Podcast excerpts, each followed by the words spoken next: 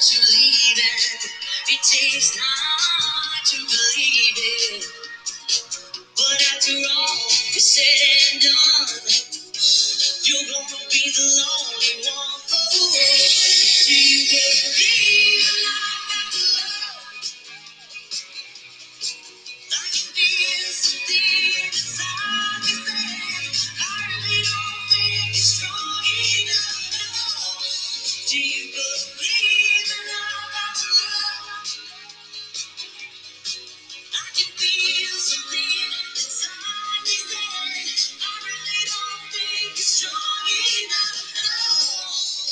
Fala, time Sangue Verde! Sejam todos bem-vindos ao nosso podcast. Oxente, vamos conversar? Lésbicas, gays, bissexuais, transexuais, queer, intersexo, assexual e mais, LGBTQIA+, é um movimento político e social que defende a diversidade e busca mais representatividade e direitos para a comunidade. O seu nome demonstra sua luta por mais igualdade e respeito à diversidade. Esse será o tema dessa semana e o nosso convidado será Luiz, o colaborador da agência da Pituba.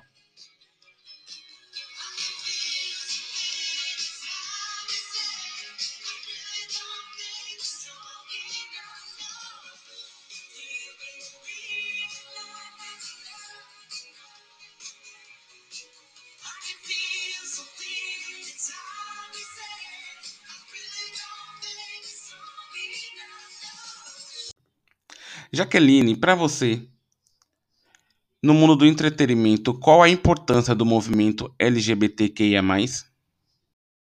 Lídio, eu poderia dizer que eu considero de extrema importância para a representatividade. Né? Nós sabemos aí que o movimento LGBTQIA+, ele possui sim uma grande aderência né, no mundo do entretenimento, nos, nos, grandes eventos, nas casas de shows. Podemos citar aí também a classe artística, que nós temos aí vários nomes, né, de uma certa forma, né, foram eles que aos poucos foram abrindo essa inclusão, né, tornando aí a possibilidade das demais pessoas que não se sentem ainda confortável, né, em viver de fato como elas querem, como elas desejam. Então, com essa grande representatividade, né, isso ajuda muito ao movimento né, e cresce bastante. E através aí do entretenimento aumenta-se bastante aí essa representatividade e a inclusão. Ivana, de inúmeras conquistas que o movimento tem alcançado ao longo do tempo, qual você considera mais importante? Salve, salve, time! Tudo bem com vocês? E aí, como que vocês estão? Que pergunta interessante, hein, Jaque, sobre esse tema. Conquistas da comunidade LGBTQIA. São muitas nos últimos anos. E essa sua pergunta me fez recordar a minha época de faculdade, ainda estudante de direito, e na universidade muito se debatia sobre a ausência das garantias para essa comunidade, a falta de uma legislação para isso e a ausência de inclusão em diversas questões. Então, eu diria que algumas conquistas alcançadas pela comunidade LGBTQIA, nós temos a inclusão de companheiros e companheiras em plano de saúde, através da Agência Nacional de Saúde Complementar, né, em 2010, o casamento civil, muito importante, permitindo aí essa, esse direito, né, garantia na construção de uma nova família após a resolução do Conselho Nacional de Justiça, direitos como adoção de crianças, nessa, nessa construção também da sua própria família. É, temos também a mudança de sexo, essa possibilidade de alteração de sexo e alteração de nome, garantias é, que estabelecem direitos como cidadão de toda essa comunidade LGBTQIA. Além disso, eu queria colocar aqui, ressaltar uma, uma importante participação e representatividade da comunidade no aspecto da mídia, né? no aspecto do cinema e da TV. Muitas telenovelas e muitos temas com abordagem é, neste, nesse sentido. E inclusive filmes né, recentes com de sucesso, trazendo em voga né, toda essa participação, essa percepção diferenciada de inclusão que até então não existíamos, não, não víamos no passado. Então, eu diria que uma grande conquista para a comunidade e de grande destaque para todas as pessoas, e principalmente no Brasil. Mas é, eu diria que ao longo de todo esse tempo nós celebramos também muitas conquistas, né, como eu já falei, porém as questões relativas a preconceito, de orientação sexual, identidade de gênero ainda está muito longe de uma solução. É, pelo contrário, né, para analisar os dados da violência né, contra LGBTs no Brasil, a gente ainda percebe um longo caminho pela frente, um longo caminho que passa por muita informação, conscientização e respeito, acima de tudo. Então eu queria trazer aqui um convidado muito especial para esse tema, que é o Luiz Vieira, e ele vai aqui. É, vou jogar uma pergunta para você, Luiz, para você esclarecer aqui para a gente como que você se vê como um jovem gay em 2021 diante de um cenário, né, de um movimento de grandes conquistas para a comunidade. Olá, time Segue Verde. Ivana, muito obrigado pelo convite. Então, eu me sinto um pouco inseguro, mesmo com todas essas conquistas. O preconceito ele ainda é muito grande. Hoje em dia, eu não escondo de ninguém a minha sexualidade. Acho que nem consigo mais esconder. Já passei dessa fase de me esconder dentro do armário, de não saber quem eu sou. Confesso que para essa aceitação para que essa aceitação chegasse, foi uma luta bem intensa, uma luta interna bem intensa. Durante toda a minha infância, eu sempre era chamado de gay. Então, durante muitos anos, eu quis que isso não fosse verdade. Eu ficava negando isso, porque eu tinha medo de como as pessoas me veriam. A insegurança e o medo me dominaram por muitos anos. Mas com eu morei com, com a minha madrinha por muitos anos e ela sempre me dizia que me amaria de qualquer jeito, que minha família sempre me amaria de qualquer jeito. E isso foi me dando forças.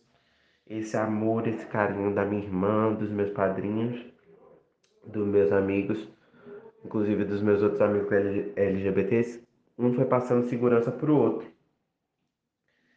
E de pouco a pouco eu fui transformando esse medo e essa insegurança em orgulho. E hoje em dia, acho que se alguém vier me chamar de gay de forma pejorativa, eu não vou ligar, porque eu sei que eu sou. Eu criei essa identidade. Creio que faz parte da vida da maioria dos LGBTQIA+, essa vontade de ser aceito em todos os ambientes em que vivemos. Acho que esse ano, mais do que nos outros, eu me senti muito mais representado com as campanhas publicitárias do mês do orgulho. E quando eu vi o vídeo da Localiza no Instagram, eu senti uma sensação de pertencimento muito grande. Eu fiquei pensando, cara, eu faço parte disso. E essa sensação não tem preço. Eu falo para todo mundo que eu não tinha noção da oportunidade que eu estava tendo ao entrar na Localiza. Na minha última experiência profissional, é, eu sofri um ataque homofóbico. Então eu cheguei aqui com muitos medos e muitas barreiras. E eu tive aqui dentro da Localiza uma pessoa que virou para mim, que foi a Dalila, minha ex-supervisora, e disse: Não tenha medo de ser você. Isso me deu uma força, um gás enorme. É... Então, essa sensação de pertencimento e essa autoaceitação fazem parte, acho que faz parte da conquista de muitos LGBTs que batalharam por isso. É... Hoje os LGBTs, eles têm o seu lugar tanto no meio corporativo como na sociedade. E eu também quero fazer parte disso, né?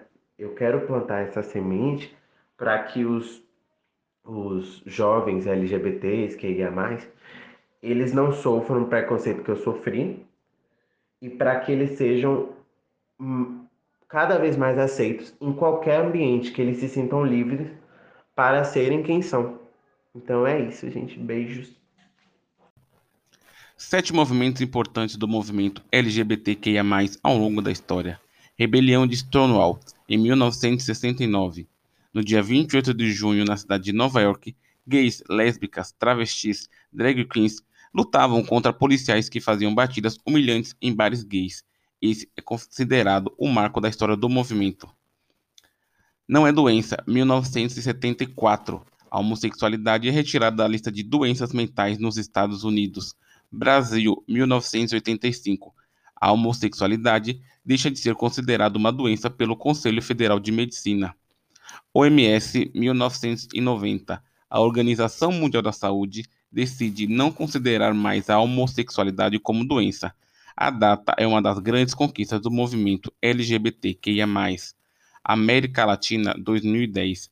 A Argentina se torna o primeiro país da América Latina a legalizar o casamento entre pessoas do mesmo sexo. CNJ 2013. O Conselho Nacional de Justiça legaliza o casamento homoafetivo no Brasil. Cartórios não podem mais se recusar a realizar a união das pessoas do mesmo sexo. STF 2020. Supremo Tribunal Federal declara inconstitucional a regra que proibia a adoção de sangue por homens gays. E o papo está muito interessante. E eu queria saber, Vivi, quais as influências no mundo da moda que você percebe com o crescimento do movimento LGBTQIA? Olá, time, tudo bom com vocês? Tudo bom, Ivana? Então, na minha opinião, a maior influência no mundo da moda é, a respeito do movimento LGBTQIA, é que eles conseguiram influenciar grandes marcas, é, grandes marcas apoiadoras ao movimento eu posso falar aqui sobre a Coca-Cola, o Google, a Unilever, né, é, Adidas. E aí a gente fala aqui no Brasil, o Boticário. Então são marcas que realmente eles apoiam o movimento, né? E falando um pouquinho aqui de, de moda, né, de, de vestuário, a gente pode é, notar que já temos coleções né, para todos os públicos, inclusive para o público LGBTQIA+. Então, hoje, se formos numa loja Renner, se formos numa loja Riachuelo, CIA, nós temos coleções. Além disso, temos uma loja, é, a The Pride, que traduzindo é o Orgulho, né, que é uma loja é, LGBT, né, com lindas camisetas, tem bandeiras, shorts coloridos, peças exclusivas com o melhor da moda sem gênero. Então, realmente, é, voltando um pouquinho a falar das marcas, é que muitas marcas é, antes elas só colocavam realmente é, a bandeira, né, para dizer que é aderente ao movimento, que apoia o movimento, mas no fundo, no fundo, elas colocaram só para ter uma visibilidade. Né? Só que hoje eu vejo muita mudança nesse sentido. Eu vejo que as marcas realmente entendem a importância desse movimento e que é, elas querem realmente propagar isso no mundo.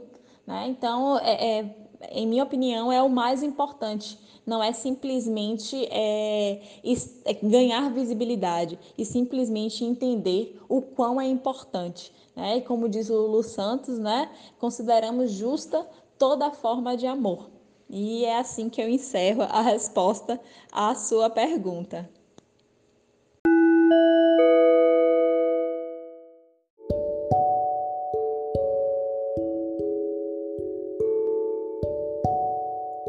Vivi, quais são as dicas culturais dessa semana que você deixa aí pra gente?